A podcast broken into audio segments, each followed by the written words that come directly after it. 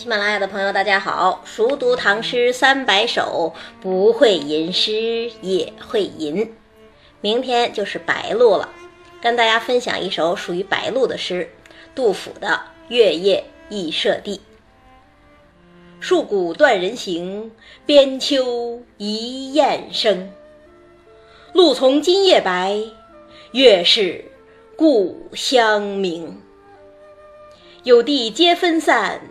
无家问死生，寄书长不达，况乃未休兵。唐代的大诗人写人情最好的，首推杜甫。李白嘛是谪仙人，不大容易看到别人，即使看到了，往往也是围着他转的，为他服务的人。比方说看到汪伦。那是因为桃花潭水深千尺，不及汪伦送我情。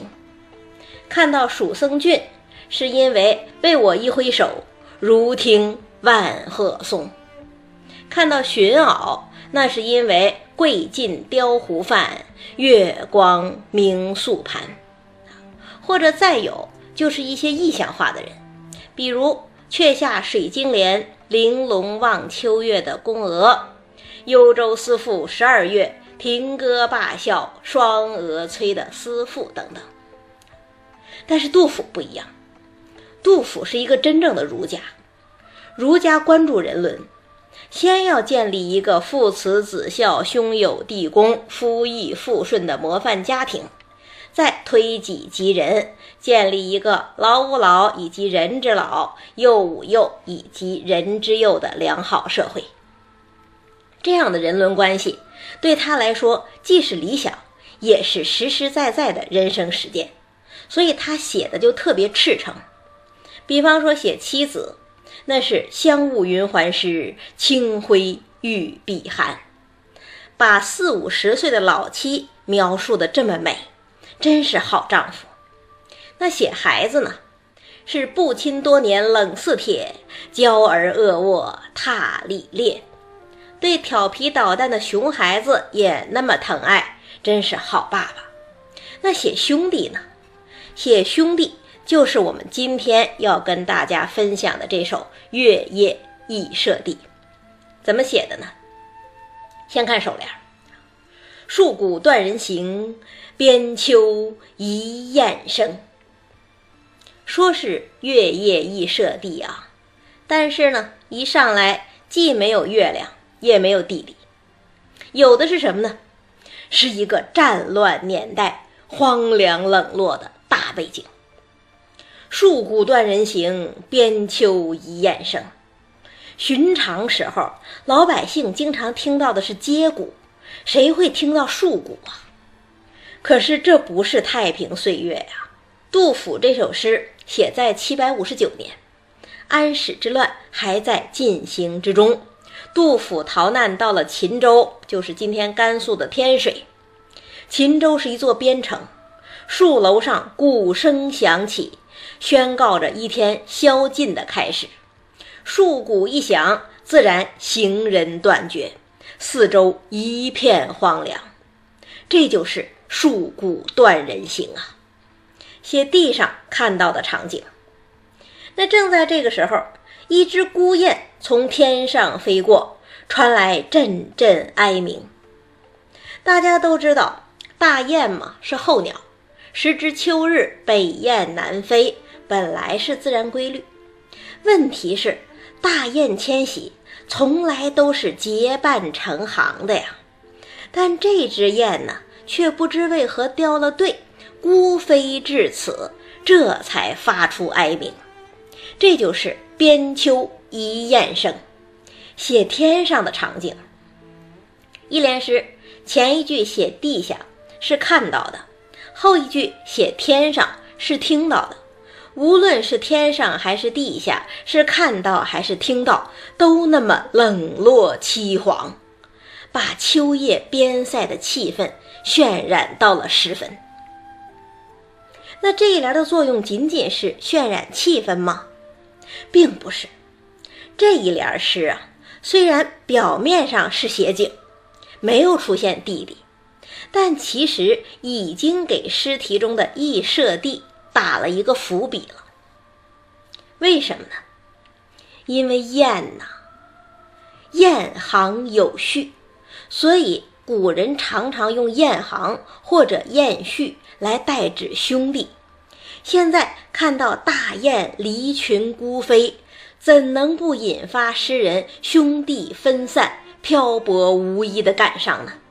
这就是伏笔。那首联写荒凉冷落的大背景，顺便给羿射地打了一个伏笔。颔联儿该写月夜了，怎么写呢？露从今夜白，月是故乡明。前一联写行人，写孤雁，还都比较实。这一联不然，一下子。就进入了一种空灵的境界了。露白月明，多美呀！那只是美吗？当然又不是。这一联不仅美，而且有情。情在哪儿呢？有没有人意识到这一联的写法，正是《红楼梦》里头香菱学诗时候说出来的那句话呀？诗的好处，有似乎无理的。想去，竟是有理有情的。要说无理，这一联是真无理吧？所谓“露从今夜白”，其实是说今夜是白露，白露是一个节气，从此之后天气转凉，露水凝结。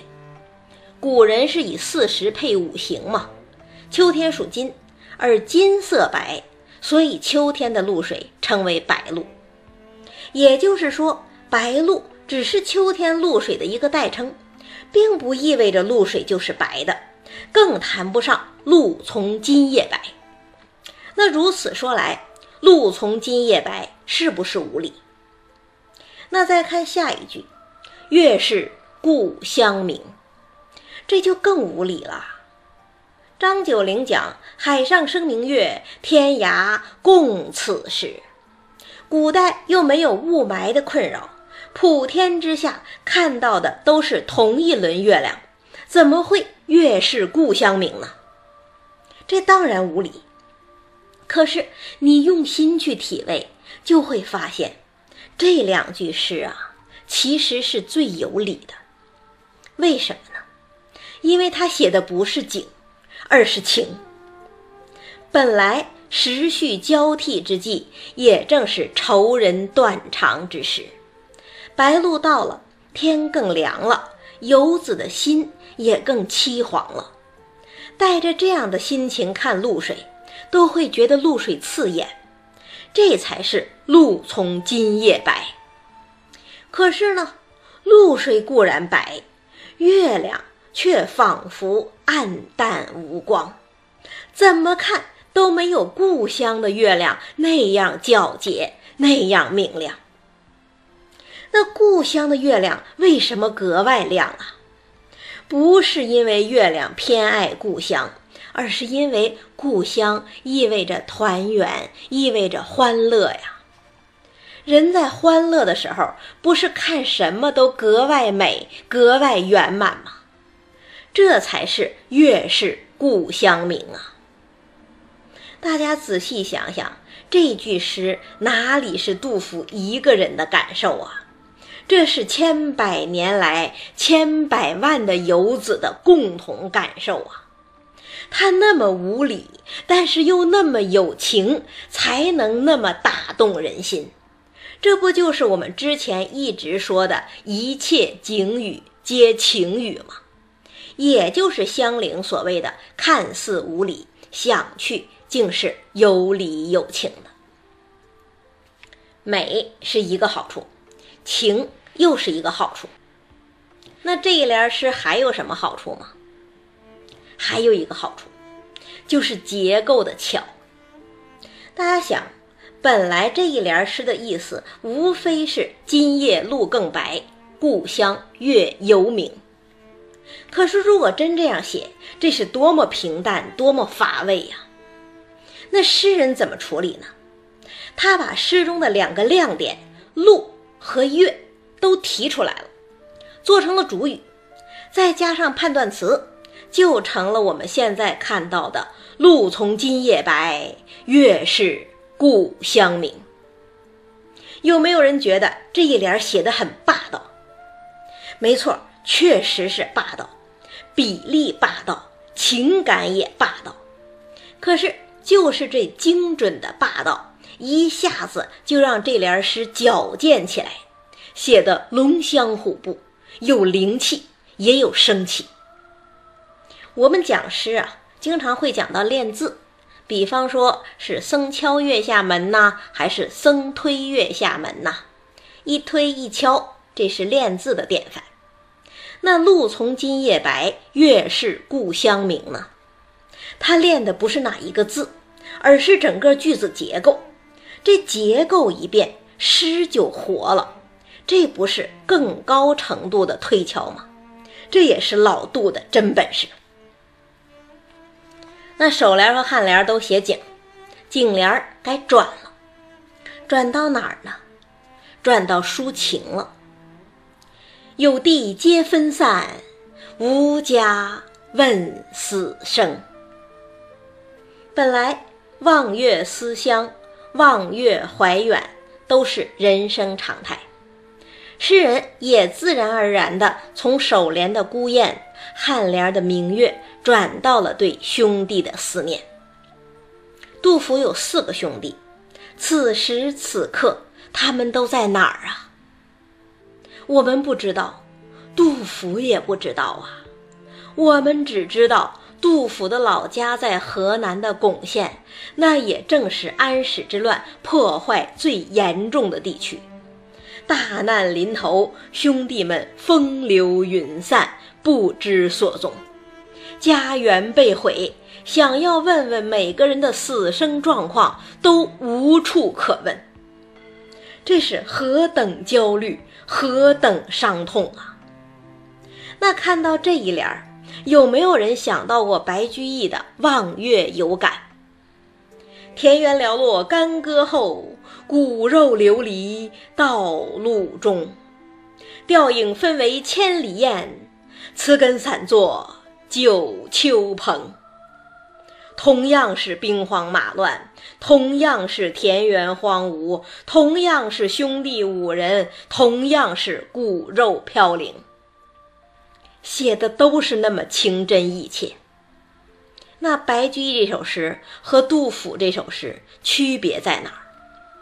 区别在于，白居易的兄弟们虽然离散了，但至少都有下落，所以他才能写“共看明月应垂泪，一夜相心无处同”。而杜甫的兄弟们呢？甚至不知是死是活呀，这不是更大的伤痛吗？我们经常讲杜甫是诗史，把民生疾苦化作笔底波澜。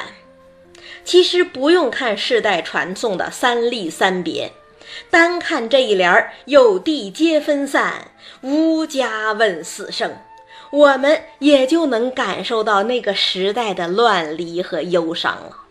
这就是诗史啊！那景儿也写到了，人也写到了，月夜也写到了，羿射地也写到了，怎么结呢？看尾联儿：“寄书长不达，况乃未休兵。”弟弟们没有下落，做哥哥的当然牵挂。诗人多么希望能够打听到他们的消息，能够互通音讯，彼此报个平安呐！可是山遥路远，即便在平时写信也是常常收不到的，何况现在这样兵荒马乱的时候呢？心不能放下，信却又无从发出。就是这样牵肠挂肚，就是这样无计可施，这是多么沉痛的心情啊！可是诗人并没有狂呼乱叫，也没有痛哭流涕，就用一联儿“寄书长不达，况乃未休兵”收尾，和首联的“树骨断人行，边秋一雁声”遥相呼应，写得感慨深沉，却又波澜不惊。这就是我们一直强调的含蓄蕴藉、淡语深情。再读一遍：“树骨断人行，边秋一雁声。露从今夜白，月是故乡明。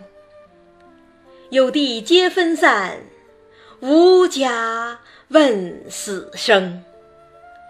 寄书长不达，况乃未休兵。”过了这个周末，就该到教师节了。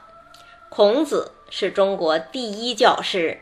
也是历代公认的万世师表，所以下一首跟大家分享唐玄宗的《经邹鲁记孔子而叹之》，看一看一代明君心目中的制胜先师。